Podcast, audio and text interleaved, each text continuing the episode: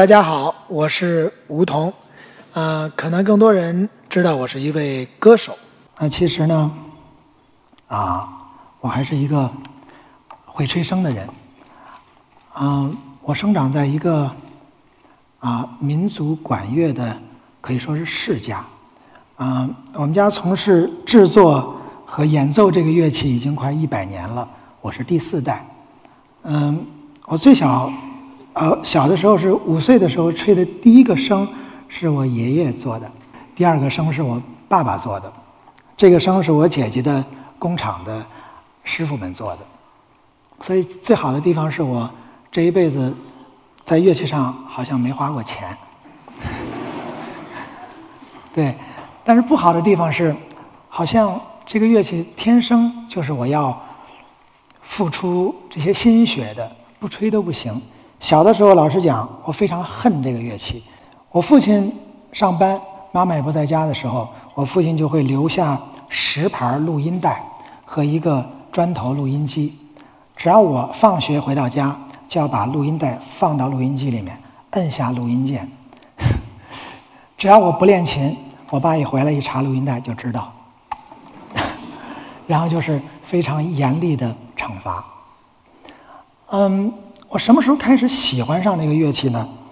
大概应该是十三岁的时候，啊，我记得那个时候应该是我得了第一个全国的这个民族乐器的一个奖，少年组的一个奖，第一名。我记得那时候我爸跟我好像是有生以来第一次对我笑了，我觉得特别开心。哎，这个这个乐器可以让他开心哎。然后同时呢，我还要练琴，但是。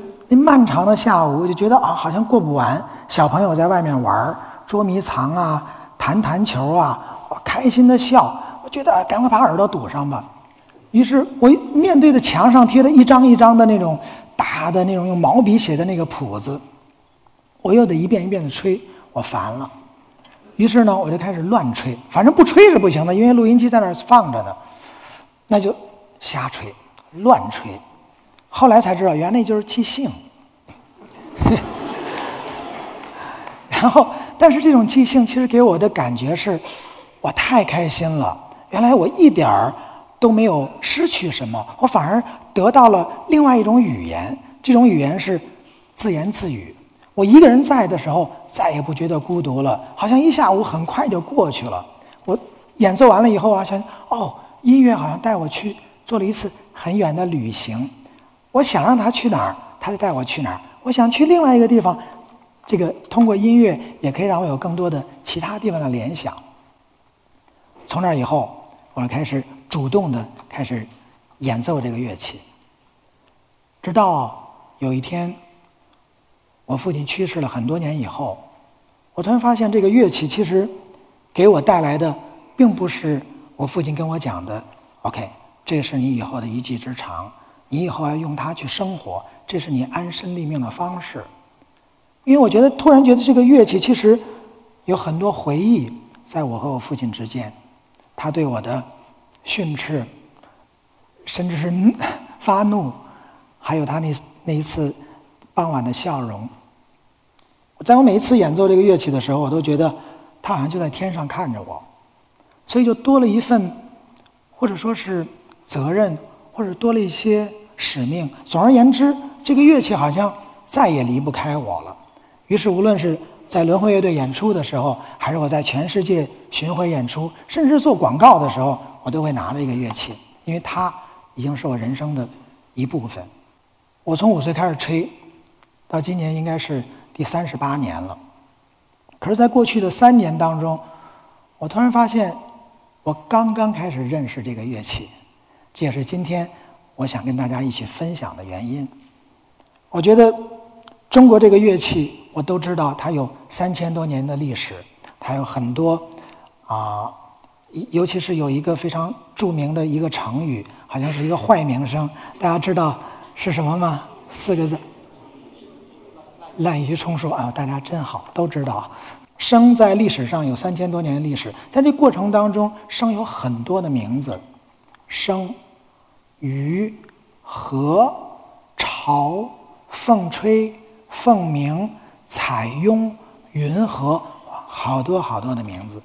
昨天是冬至，冬至这天开始呢，我们北半球就是白天越来越长，黑夜呢越来越短了。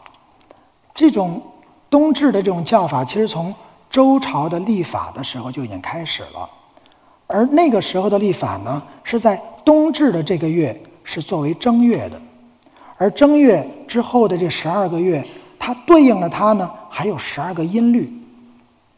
中国的十二律叫黄钟、大吕，对不对？太簇、姑息。而在生的历史典籍就说：“生，太簇之气，正月之音。”为什么？是太簇之气呢？这个声从我小时候吹的第一个声一直到现在，这是独奏的声。后来又发展成很多很多不同的调，最常用的就是 D 调声。后来我一查才知道，原来 D 钢琴上这个音，相应于中国的十二律就是太簇，而太簇就是正月的音，而声其实就是给正月准备的这样一个独特的乐器。所以现在这个时节正好是演奏笙的好时候。再想一想，笙一个竹字头，其实它是通假字，通生长的生。地球，我们的世界，万物生长。而从笙的结构上来说，下面是笙斗，这里面是它的发音器，叫簧片。而这个簧片上面这个部分，我们叫笙苗。你看，声苗，当我们演奏它的时候，一呼一吸就是一阴一阳。当我们演奏的这个声斗就像大地，簧片就是种子，长出来的就是万物。其实我们每一次吹的时候，都是一次祈祷，都是我们祖先的智慧，希望用声这样一个和谐的声音，可以影响到人，影响到人和自然的一种关系。我突然发现，哦，原来这个乐器我刚刚开始知道。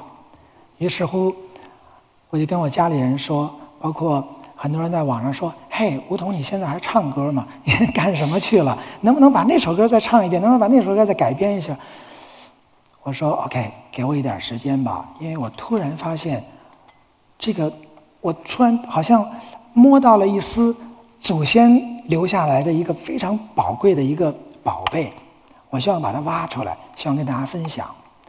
于是这几年我就查阅很多古籍，又通过我自己演奏的经验，我总结出来有下面四种精神，来自于生，其实也是我们祖先对一个完美人格的一种期待。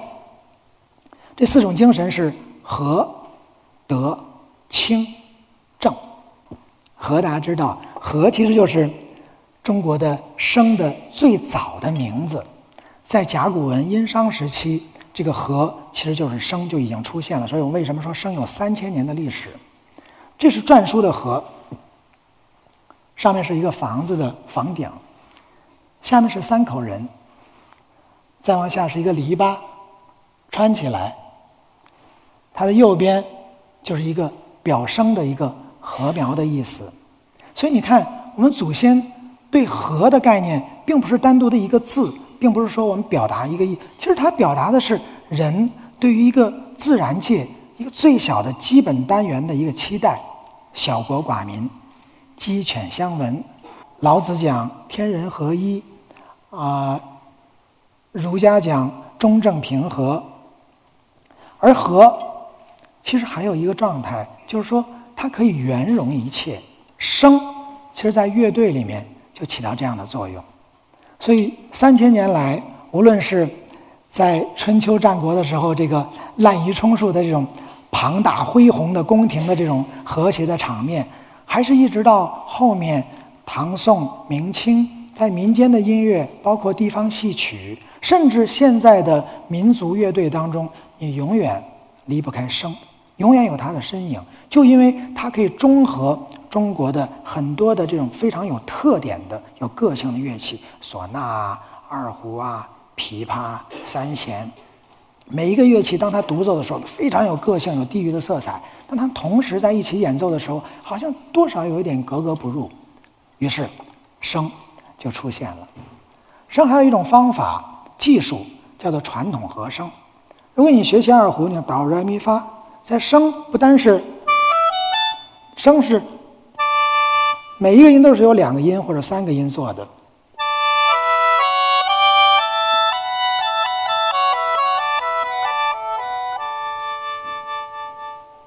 所以我开始吹的时候，你知道有多难，就是因为每一个音都要有两个音、三个音来组成。但是这恰恰就是我们祖先的对于自然、人和自然的一种和谐的期待。第二种精神呢是德，这是形容人的品德嘛？怎么跟乐器有关呢？这应该还从我对这个乐器的一个。很长时间的误会说起，最近很长一段时间，我都觉得我好像学错了乐器。我觉得这个乐器一点都不能表达我那种就是特别深的、特别浓的情感。大家看刚才的轮回乐队的那个视频当中，我经常一起合作的伙伴弹的是电吉他，把电吉他插上线到音箱里面，声音一下就。排山排山倒海，势不可挡，那种声音扑面而来，让你真的是一下就热血喷张。可是，就算不是电声乐器，传统的纯声学乐器，好，小提琴，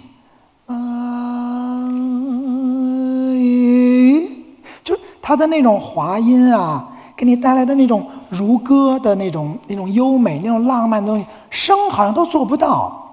更甭提这个唢呐的那种、那种、那种、那种、那种高亢，鼓的那种振奋声都做不到。它可以做，你比如说我有一些颤音，是吧？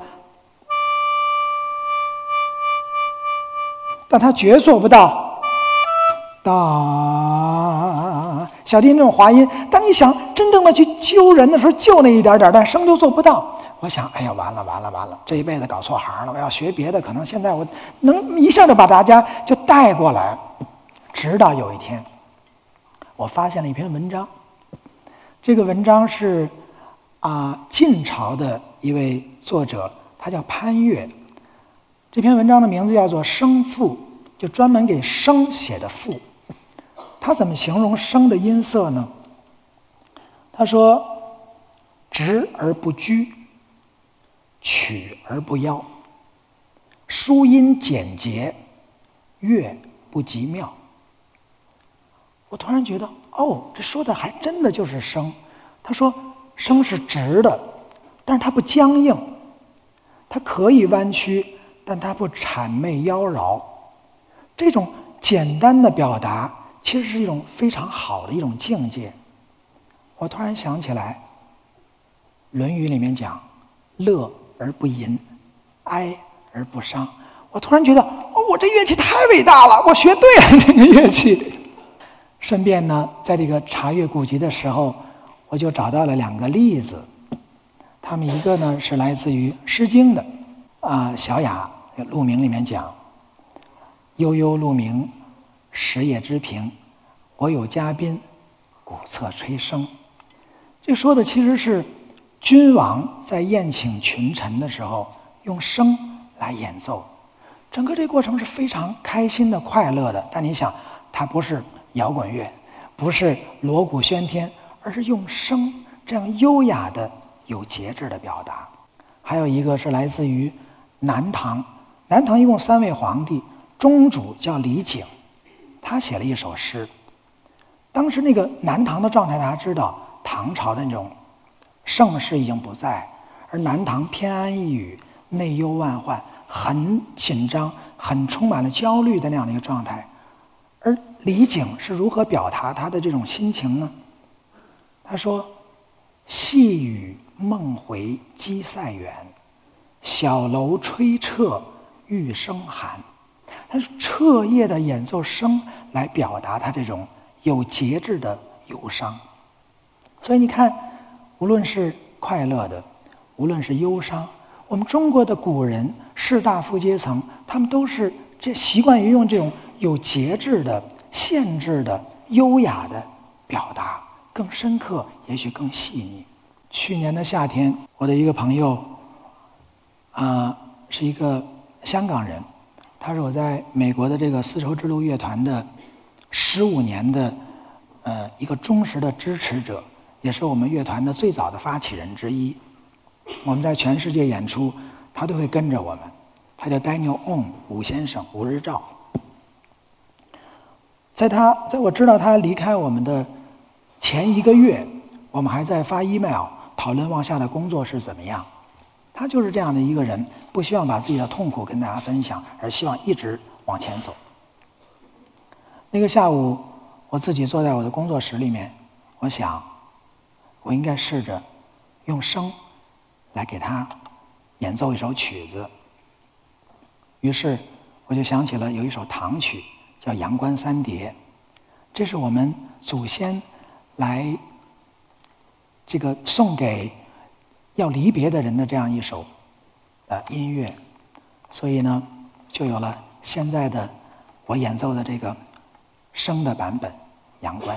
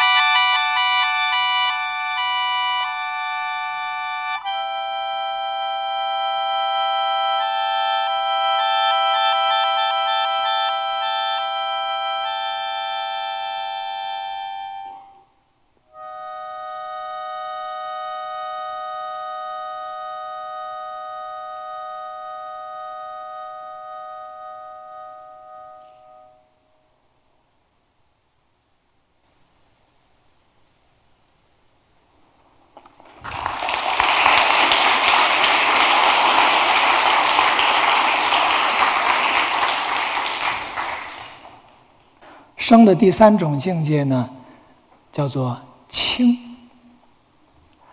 道德经说：“天得一以清，地得一以宁。”其实生在很多唐诗里面都有写到，一首唐诗说：“凤凰三十六，碧千高太清。”凤凰其实说的就是生。刚才说了，生有很多名字，凤生啊、凤吹啊、幻凤啊。生为什么总和凤凰跟神的东西在一起呢？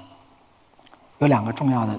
人物都是来自周朝，一个是周灵王的儿子，他叫王子乔。这个人啊，他是太子，他有的是时间，所以他叫吹笙。他不但吹笙吹得好，他每次吹笙还能把凤凰换来。大家看到这个后面这个铜镜是唐朝的一个铜镜，那个时候还有很多对王子乔的这种记载，甚至武则天还给王子乔写过文章。那王子乔这个人，在道教的神仙的排位里面也是非常非常靠前的。他是通过生来修炼，就在现在河南的嵩山沟山那个附近的地方在修炼的。现在在少林寺的山门还有“面接松风，夜闻紫金声”这样的写法。其实王子乔、王子晋都是他，而生跟他也是脱不开关系的。另外一个人呢，叫弄玉。大家如果去咸阳哈，西安旁边咸阳，你到现在还可以看到这座建筑。这是秦穆公为他的女儿弄玉吹笙而专门建造的一座凤凰台。笙叫凤凰，专门建了一个这么大的一个，哇，这个吹不好都不行。他也是吹笙把凤凰引来了，不但引来了凤凰，还引来了他的如意郎君。箫史，他们两个人就在一起演奏，一个吹笙，一个吹箫，到最后也是升仙了。我们今天不是谈这个故事到底升仙呀什么这些真实性，我不是想说，我想说的是生为什么总是和这些神话的仙人的这种清幽的这样的因素在一起呢？这就要谈到笙这个簧片乐器里面一个很大的秘密。笙啊，是在差不多十八世纪的时候传到了欧洲。从那以后，才有了另外的一些簧片乐器出现，口琴、手风琴，包括管风琴，现在加了簧片。管风琴已经有两千多年历史，但之前是没有簧片的。而在笙传到欧洲的时候，这些乐器要么发生了，要么发展了。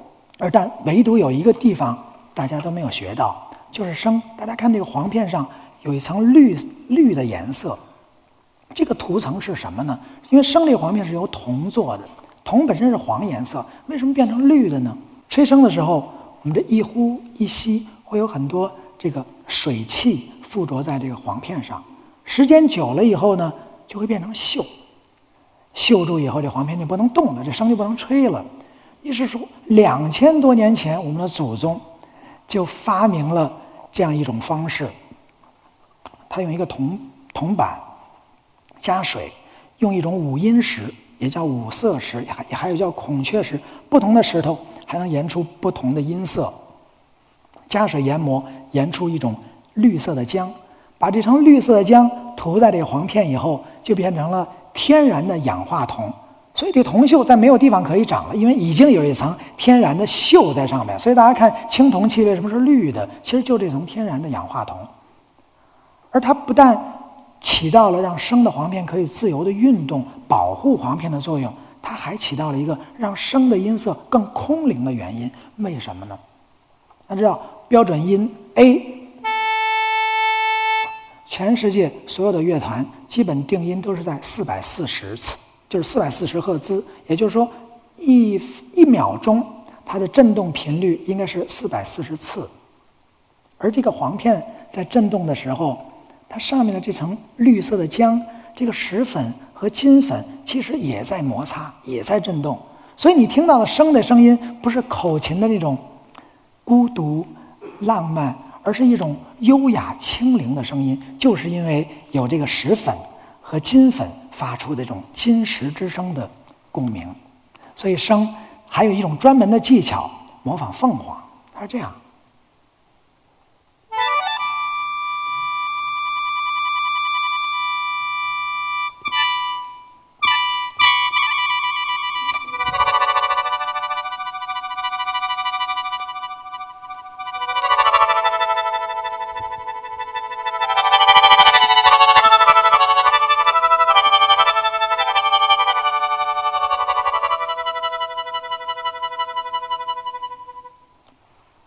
叫胡蛇。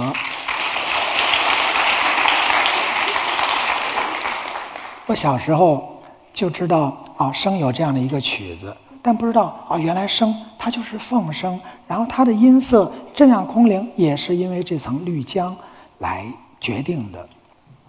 而清也是中国人对自然的，或者说对音乐的一种最极端的、最有特点的一种美学的概念。正。是生的第四种精神。中国人讲中正平和，而笙这个乐器其实就因为它的音准，基本上不会因为你的技术而改变。二胡啊、小提琴，如果你开始要练这个把位，摁不准的话，嗯，有点很难销售哈。但是笙这个乐器，只要你一吹就是准的，但是不是说它不调音？笙是需要调音的。比如说像今天我上场之前。还在后台拿着我的工具，把它这个上面的这层，你看这个绿色的这个黄片的中间有一个红色的一个点儿，这个我们叫点头。这个点头是用朱砂和蜂蜡混合在一起制成的。这个点头决定了声的音高，如果它大了、重了，音就低；反之呢，音就越来越高。但是你看黄片真的是一寸长短，这个点头非常非常小。当你每一次这个给声效音的时候，基本上一个簧片就要差不多五分钟、十分钟，甚至更长。而整这个过程是让你平心静气下来，这一个声调下来差不多两个小时，人就像做了一个气功一样，人一下就完全就放下来了。而当你在演奏这个声的时候，你感觉跟他多了一些默契，多了一些。信心多了一些信任，相互之间。所以刚才说的是生的这四种精神。啊，生有三千年的历史。如果说它是最具有中国的传统的精神的这样一个乐器，或者说生，如果是作为一个小小的例子、一个样板的话，或者。可以折射出我们中国人的智慧对全世界的人类的文明的一个贡献。可是不幸的是，在过去的三千年，生的文化其实是一直在一个不断的改变，同时也是不断的失落的这样一个状态。就像我吹笙三十八年，只在最近的这几年，我才发现。笙原来是这样的一个了不起的乐器，它有我们祖先的智慧和期待。而当我演奏笙的曲子的时候，大多数的曲子到现在的历史还不到一百年，那那些古曲都去哪儿了？还躺在那些古籍里面。也许中国人不太习惯于作为理论上的研究，或者说打谱，也许对。这样一个和声的乐器，非常复杂乐器来讲，也许又非常难。但我觉得今天我们知道了，我们发现了有它这种精神。我希望有更多的朋友跟我一起，可以让中国的这样的一个声音，能够被更多的人的能够听到。有一种中国的美叫清，有一种中国的这种人格的这种对行为的要求是正。嗯，有一种节制叫德，有一种期待，人和自然之间是一种和谐的。我也希望能够年轻一代，甚至全世界所有的人都能够来自中国的听到来自中国的这样的一个和乐德音。但是我们总要往前走，我们不能单纯的就是叹息。OK，我们失去太多了。但其实换句话来，从另一个角度来想，可能少了一些历史的牵绊，让我们又多了一些自由的空间。所以在今天啊，跟大家分享的结束的时候呢，我给大家带来一个我最近刚刚创作完的一个作品。嗯，这个是和一个美国的艺术家一起合作的。啊，这位美国的艺术家名字叫做 Clifford Rose。他和这个美国宇航局 NASA 一起发明了一个目前全世界像素最高的相机。他用这架相机呢，就拍了一张图片，然后花了一年多的时间来剪辑、来编辑这个图片，然后就出变成了一个五分多钟的一个小的一个电影。现在呢，我给大家要表演的这个曲子呢，就是和这个电影的一段配乐。这个名字叫做《harmonious mountain 山风琴献给大家